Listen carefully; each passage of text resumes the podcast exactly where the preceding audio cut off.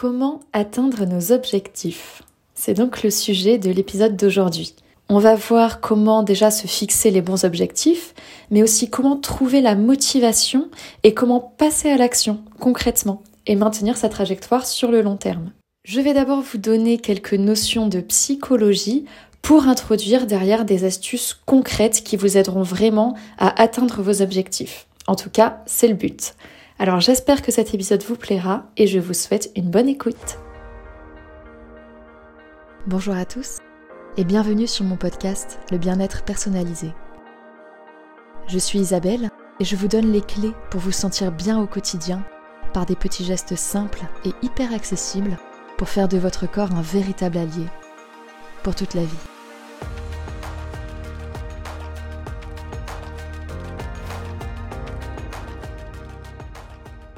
Donc d'abord, c'est déjà important de savoir bien fixer ses objectifs ou son objectif. Et pour ça, vous connaissez sûrement la règle de l'objectif SMART. Donc S comme spécifique, M comme mesurable, A comme ambitieux, R comme réaliste et T comme temporellement défini. Et il y a une autre règle que j'aime beaucoup qui s'appelle la règle des 5 P. Vous en avez déjà peut-être entendu parler aussi. C'est donc P comme positif, puissant, précis, personnel et présent. Et en gros, l'objectif doit être puissant et positif dans le sens où il doit être formulé d'une façon qui va vraiment nous donner envie d'y aller, quoi, qui vient nous chercher, qui nous motive profondément. Il doit aussi être précis et présent pour qu'en fait on en ait une image nette en tête. Faut pas que ce soit flou, quoi. Il doit aussi être personnel, c'est-à-dire qu'il doit dépendre uniquement de nous et pas des autres, pas de l'environnement extérieur. Alors après, on peut avoir un ou plusieurs objectifs, hein, bien sûr, mais chacun doit vraiment être fixé selon ses règles. Sinon, en fait, l'objectif peut ne pas être assez stimulant et même pas assez concret, en fait. Et bon, ben, qu'on soit d'accord, on peut pas atteindre un objectif qui n'existe pas. Et c'est le risque, en fait. Quand on finit par se dire, par exemple, qu'on a un objectif qui traîne depuis plusieurs mois, mais qu'on n'arrive pas vraiment à l'atteindre ou qu'on n'en voit pas le bout, c'est tout simplement parce que l'objectif n'est pas assez bien défini au bout d'un moment, forcément, c'est soit une réussite, soit un échec. Alors vis-à-vis de l'objectif, bien sûr, hein, ça ne veut pas dire que vos efforts n'ont servi à rien ou qu'ils n'ont eu aucun effet, mais ça veut dire que l'objectif, en tout cas, n'est pas atteint. Alors peut-être qu'il n'était pas vraiment adapté, donc soit trop ambitieux, soit pas assez puissant, soit ça dépendait pas seulement de vous, tout simplement. Enfin bref, en tout cas, ça répondait pas à toutes les règles qu'on a fixées tout à l'heure. Et si on observe un échec, c'est bien de savoir pourquoi, où est-ce que ça a bloqué?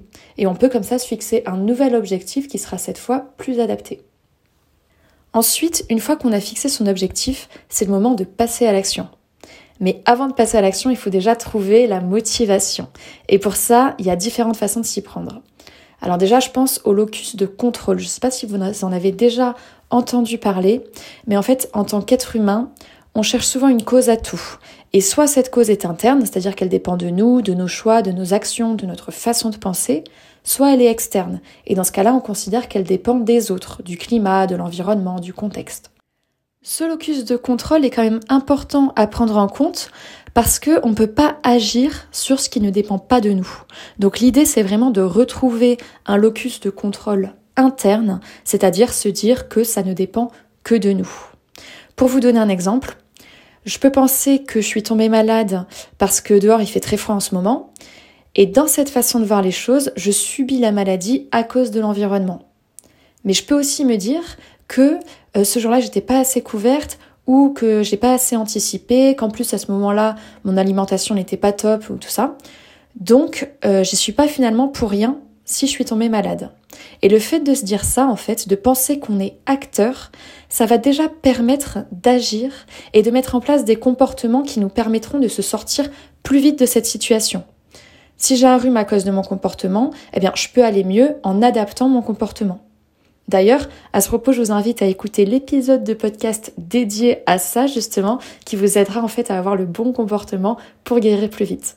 Mais voilà, en tout cas, l'idée c'est de se dire que si on peut adapter notre comportement pour se sortir de cette situation, eh bien on peut aussi la prochaine fois adapter notre comportement pour éviter de se mettre dans cette situation. Je vous donne un autre exemple.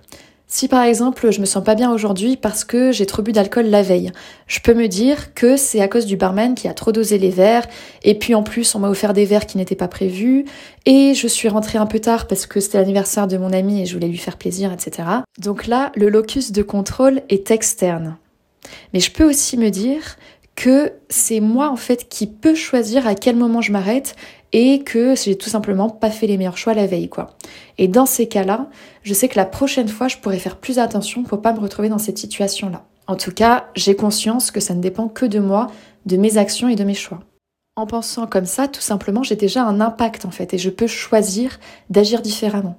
Et d'ailleurs, je tiens à mettre quand même euh, l'accent là-dessus, c'est pas grave hein, de pas faire le bon choix, c'est même tout à fait normal, on fait pas toujours les bons choix toute la vie en faveur de notre bien-être. Hein. Donc le but c'est pas derrière de se culpabiliser et de se remettre la faute dessus, hein, pas du tout. Le but en tout cas c'est de prendre le contrôle, c'est de prendre conscience que nos choix, nos pensées, nos comportements, nos actions ont un impact sur notre ressenti, notre corps, notre bien-être. Et une fois qu'on en a conscience, on est ensuite plus motivé à agir, c'est tout. On sait que ça dépend de nous en fait, c'est ça l'idée. Mais on accepte de pas toujours faire les bons choix, qu'on soit bien d'accord avec ça. Ensuite, il y a un autre concept qui aide aussi à développer la motivation, c'est l'évaluation coût-bénéfice. Et j'en parle pas mal dans l'épisode 10 qui donne les astuces pour réussir à faire du sport régulièrement. Donc je vais faire simple, hein. si vous voulez aller plus en détail, euh, je vous invite du coup à écouter l'épisode 10.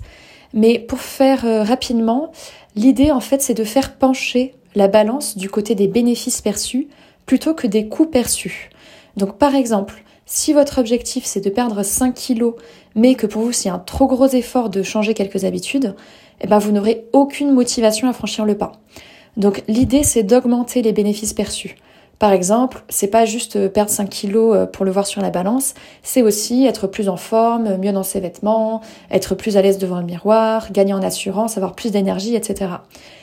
Et diminuer les coûts perçus, ça va être par exemple de trouver euh, une façon de faire du sport qui vous plaît vraiment, de pas vous priver non plus de tout ce qui est sucré, de tout ce qui vous plaît en alimentation, de trouver le juste milieu, etc. En tout cas, le cerveau fait systématiquement des évaluations coûts-bénéfices avant de passer à l'action, qu'on en soit conscient ou pas. Donc c'est important de bien jauger cette balance pour justement nous encourager à passer à l'action. Donc là, on a vu deux aspects en fait de notions qui nous permettent de retrouver de la motivation. Donc le locus de contrôle et la balance coût-bénéfice. Maintenant, on va voir comment passer à l'action parce que avoir le déclic, trouver la motivation, c'est bien, mais ça ne veut pas dire que derrière on passe automatiquement à l'action. Il y a encore une étape à passer. Et cette étape, pour la passer, je vous conseille de faire un plan d'action. Et alors là, il s'agit vraiment de détailler quand, comment, où, avec qui est-ce que vous allez passer vraiment à l'action. C'est important de visualiser l'action pour qu'elle se concrétise déjà dans votre cerveau. Et en fait, on va déjà anticiper et on aura moins de mal derrière à passer à l'action quand tout sera déjà planifié. Donc je vous encourage vraiment à formuler l'action et à l'acter. Vous pouvez même l'écrire hein, si ça vous aide. Je ferai ça à telle heure, à tel endroit, seul ou avec telle personne et de cette façon. Donc, euh, par exemple, il y aura peut-être des vêtements spécifiques à porter, des gestes précis à effectuer, etc. Mais en tout cas, il faut vraiment, vraiment visualiser l'action avant d'y aller. Et surtout si c'est quelque chose que vous n'avez pas l'habitude de faire. Parce qu'après, à partir du moment où ça devient une habitude, évidemment, il y a moins besoin de tout organiser, de tout planifier, de tout visualiser. Hein. Ça devient plus facile et plus automatique. Mais dans un premier temps, en tout cas, c'est vraiment important voilà, de planifier et de visualiser l'action concrète.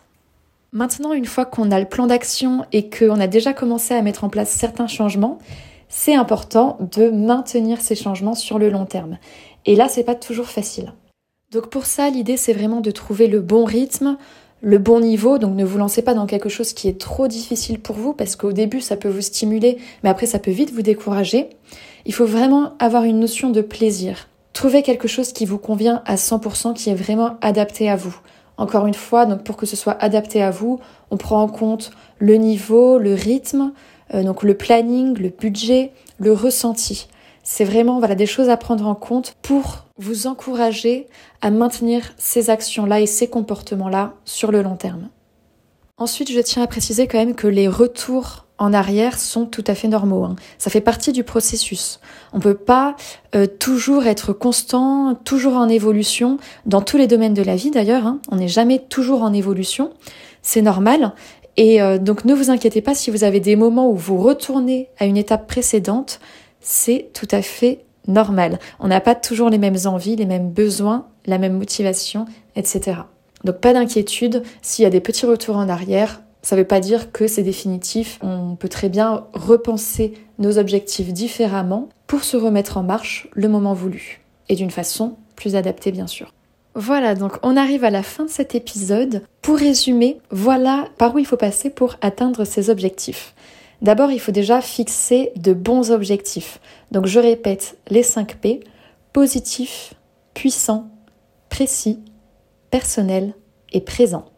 Ensuite, on s'assure que le locus de contrôle est plutôt interne. On prend conscience que nos comportements ont un rôle majeur.